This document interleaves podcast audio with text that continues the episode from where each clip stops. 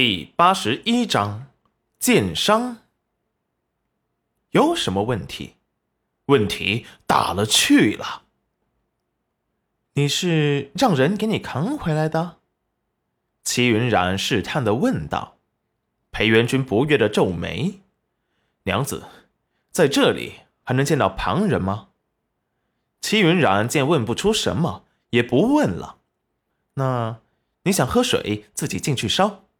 火我给你点着了。哎呀，糟了！齐云染赶紧跑回灶房，裴元君买的大铁锅底子已经被烧了个通红。裴元君见此，立即一瓢水下去，锅里滋的一声大响，然后锅中的水沸腾的冒泡，一滴水溅到了齐云染的手臂上，疼得齐云染直后退。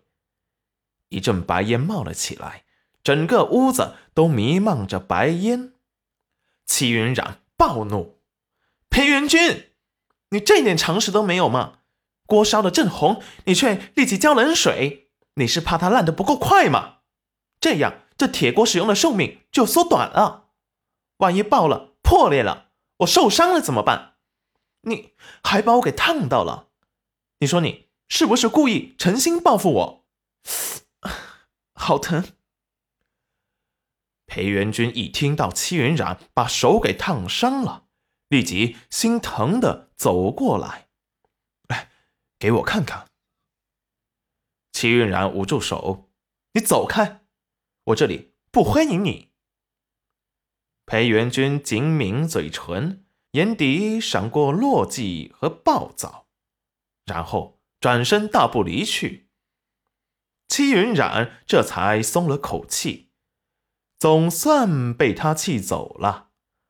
看了看手上的小水泡，忍痛把它给挑了。正想着家里有没有烫伤药时，只见裴元君去而复返，手中拿着一支药膏递给了他。戚云染惊讶了：“你没走？”裴元君垂眸，让人看不清表情。在戚云染看不见的地方，神情有些挫败。娘子真的很不待见他，时刻都想赶他走。不过想起他以前受的罪，他又有些心疼他了。看来要加倍对他好才是，以弥补因为他带给他的伤害。娘子说的是什么话？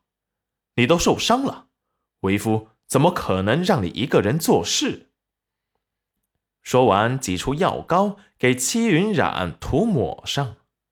药膏凉凉的，带着淡淡的薄荷味道。烧水的事还是交给我。哎，娘子，去休息一下。说完，把锅中的水给舀起来，锅重新洗了一遍，然后再掺了水，烧开水。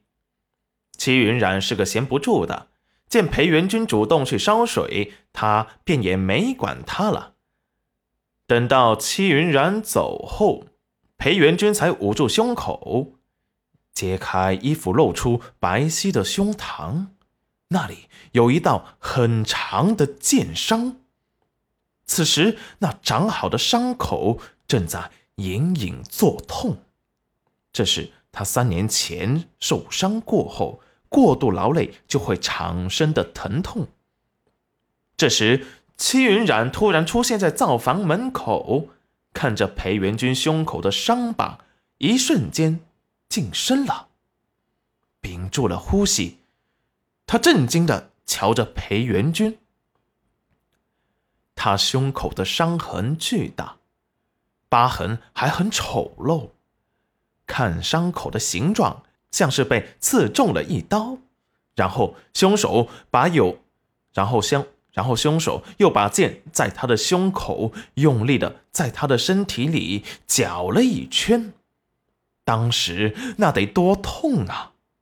难道这就是他三年没有回家的原因？戚云染立即想走近瞧一瞧他的伤口，却被裴元君警觉，立即把衣服给拉了上来。抬头见是戚云染走了进来，立即解释道：“娘子是不是口渴了？嗯，水还没有开。”他的脸上还带着一抹烟灰，看着有些滑稽好笑。齐云染却怎么也笑不出来。娘子，你怎么了？裴元君见他神情恍惚，有些担忧道：“你胸口的伤是怎么回事？”裴元君沉默，他以为戚云染没有看见。要是他解释了，是不是他就不会再抗拒他了？突然，他有一种把什么都告诉他的冲动。